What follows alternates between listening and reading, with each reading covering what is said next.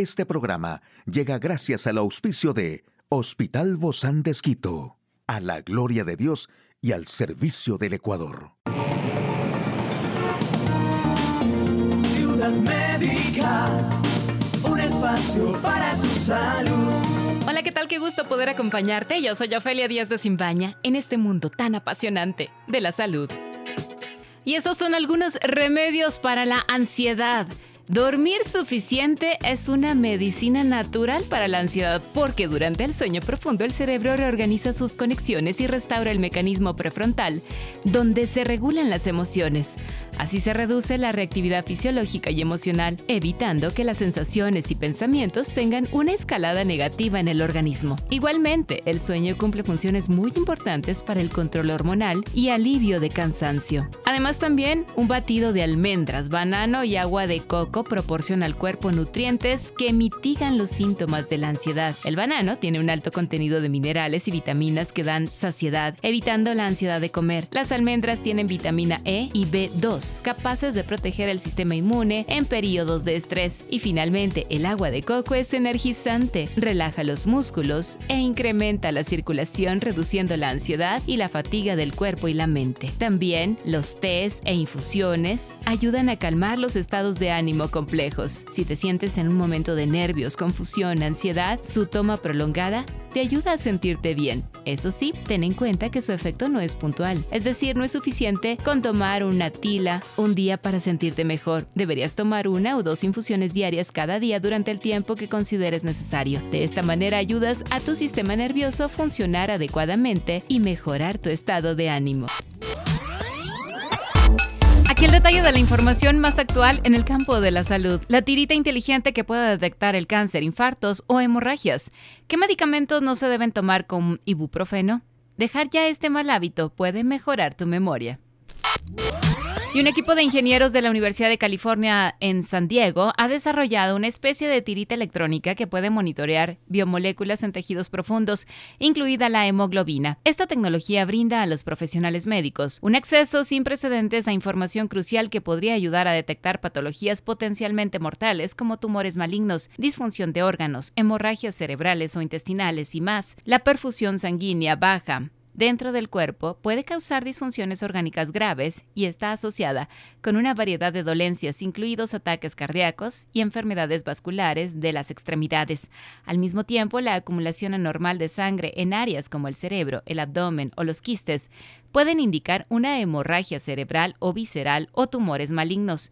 El monitoreo continuo puede ayudar al diagnóstico de estas condiciones y ayudar a facilitar intervenciones oportunas y que pueden salvar vidas tras la última alerta de la Agencia Europea del Medicamento, las dudas sobre el ibuprofeno y sus contraindicaciones se han disparado.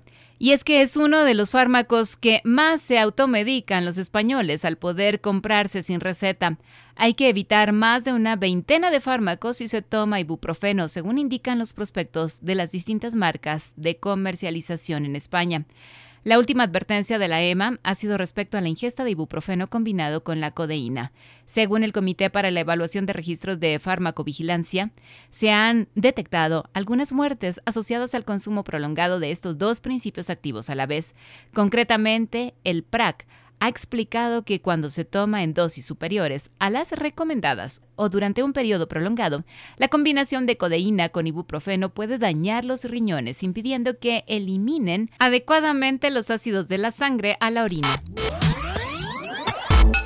Y los fumadores de mediana edad tienen más riesgo de sufrir pérdida de memoria y confusión que los no fumadores. Además, la probabilidad de deterioro cognitivo es menor para aquellos que han dejado el tabaco, incluso recientemente, según los hallazgos de un nuevo estudio. La investigación a cargo de un equipo de la Universidad Estatal de Ohio es la primera en examinar la relación entre el tabaquismo y el deterioro cognitivo mediante una autoevaluación. Los hallazgos se basan en investigaciones anteriores que ya establecieron relaciones entre el tabaquismo y la enfermedad de Alzheimer y otras formas de demencia y podrían suponer una oportunidad para identificar señales de problemas a una edad más temprana. Hoy conversamos con la doctora Eugenia Donoso. Ella es una buena amiga de Ciudad Médica en estos temas de la medicina interna. Ella es médica internista, realizó sus estudios en la Universidad Católica de Chile, es del Hospital Bosandes y hoy está aquí con nosotros. Bienvenida, querida Doc.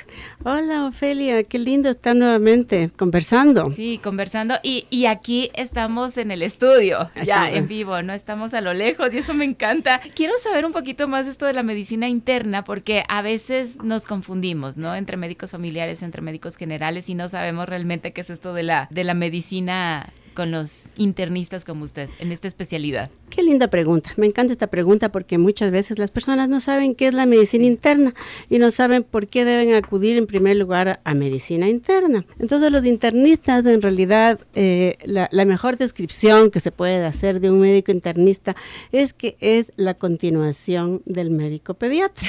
Entonces eh, los niños siempre van al pediatra. O sea, yo no veo que los niños vayan a otras especialidades que no sean el pediatra y su pediatra les dirige hacia dónde ir. Es lo mismo el médico internista. El médico internista es como el primer contacto que el adulto, el adulto, el adulto adolescente, joven, mayor, es el primer contacto con el que las personas deberían tener para ser nosotros quienes dirijamos al paciente. Es decir, que a partir de los 16 años a partir en de los adelante. 16 años en adelante, sí. También hay la otra especialidad muy importante es la medicina familiar. La medicina familiar en cambio, es una especialidad un poquito más amplia, pero de pronto un poquito más, em, más apegada a la familia. O sea, es, es, el médico al que la familia puede acudir. Entonces, también es una especialidad muy importante en la que las personas pueden tener un contacto directo. Ahora, hablando de esto de la familia, ¿no? Y como todos estamos en este nuevo año viviendo nuevas experiencias, también se ha hablado mucho en estos tiempos de el COVID famoso que no lo hemos podido soltar, no lo hemos podido dejar aún. Y algunos los expertos están asegurando que el problema de salud no termina y que la enfermedad siempre va a estar con nosotros. ¿Eso quiere decir que va a ser endémico este COVID? Pues a eso vamos, ¿no? Y es lo que deberíamos querer, que este COVID que en realidad pues no nos vamos a deshacer del COVID y no va a desaparecer. Llegó lo que para quedarse. Lo, exactamente, llegó para quedarse, pero solamente va a cambiar un, un poquito en relación antes era en todo el mundo, ahora, o sea, er, era una pandemia, pandemia quiere decir todo el mundo, ahora no, ahora es como que las características del COVID podrían convertirse más bien eh, digámoslo así, en algo predecible, porque la endemia es una es un brote, digamos, es una un, brote, una enfermedad que aparece en regiones, sí, pero en brotes, o sea que nosotros podemos más o menos predecir esta enfermedad va a brotar y va a aparecer en el tiempo de invierno o en la mm. primavera o en el verano, qué sé yo, es con brotes estacionales en función de lo que ha sucedido antes, qué va a pasar con estas enfermedades. Como va a ser entonces por temporadas, así como la gripe, ¿no? Exactamente, eso es lo que queremos. en el invierno queremos, lo que queremos es que esta, este COVID, que en realidad pues eh, es claro que no vamos a poder liberarnos totalmente, no, pero sí aspiramos a que el COVID sea endémico, es decir, que aparezca pues en, en, en nuestras zonas o qué sé yo, en zonas de diferentes lugares, pero estacionales y que nosotros podamos manejar de manera efectiva estos episodios. Esto no quiere decir que el problema se termina con la enfermedad, ¿verdad? No, Continúa. Para nada, continúa. Y en realidad esto es, eh, regresamos siempre a lo mismo, ¿no? Con el COVID, porque el COVID nos ha enseñado un montón de cosas. ojalá que hayamos aprendido. Ojalá que hayamos,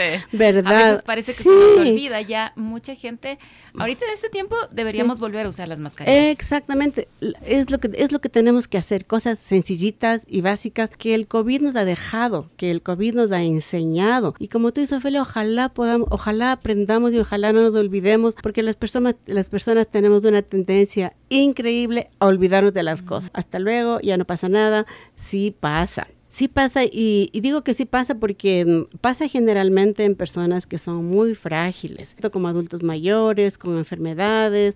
Entonces tenemos que aprender a ser también solidarios, no solo pensar en nosotros, nosotros a mí no me pasa nada, yo no me enfermo. Claro, probablemente yo no me enfermo porque estoy más joven, porque no tengo otras enfermedades, pero nuestros abuelitos, nuestros papás, nuestros tíos mayores, sí, sí pueden enfermarse. Cuando hablamos de esto de las enfermedades endémicas, casi siempre pensamos en estos resfriados comunes como lo estamos comentando, ¿verdad? Y, y claro, que se pueden enfermar los niños, que se pueden, pueden enfermar los adultos mayores y estas personas que tienen la salud un tanto más frágil que otros. Pero esto, aún así, a pesar de todo esto, cuando se dan estas enfermedades de infecciones respiratorias, por ejemplo, de, en las vías aéreas, aún así llegan a causar muchísimo daño también. Sí, por supuesto. O sea, no Llega- quiere decir que ya es por es. un momentito y, y, y se y pasó. Claro, puede ser muy leve en, en las personas eh, jóvenes, pero principalmente en las personas que tienen todas las dosis de vacunas, ¿no es cierto? Y, y sí, a, lo- a los adultos mayores con como y también a las personas jóvenes, no están libres. Las personas jóvenes que, de- que también tienen enfermedades, porque que, que seas joven no quiere decir que no, no tengas una enfermedad. Puedes tener una enfermedad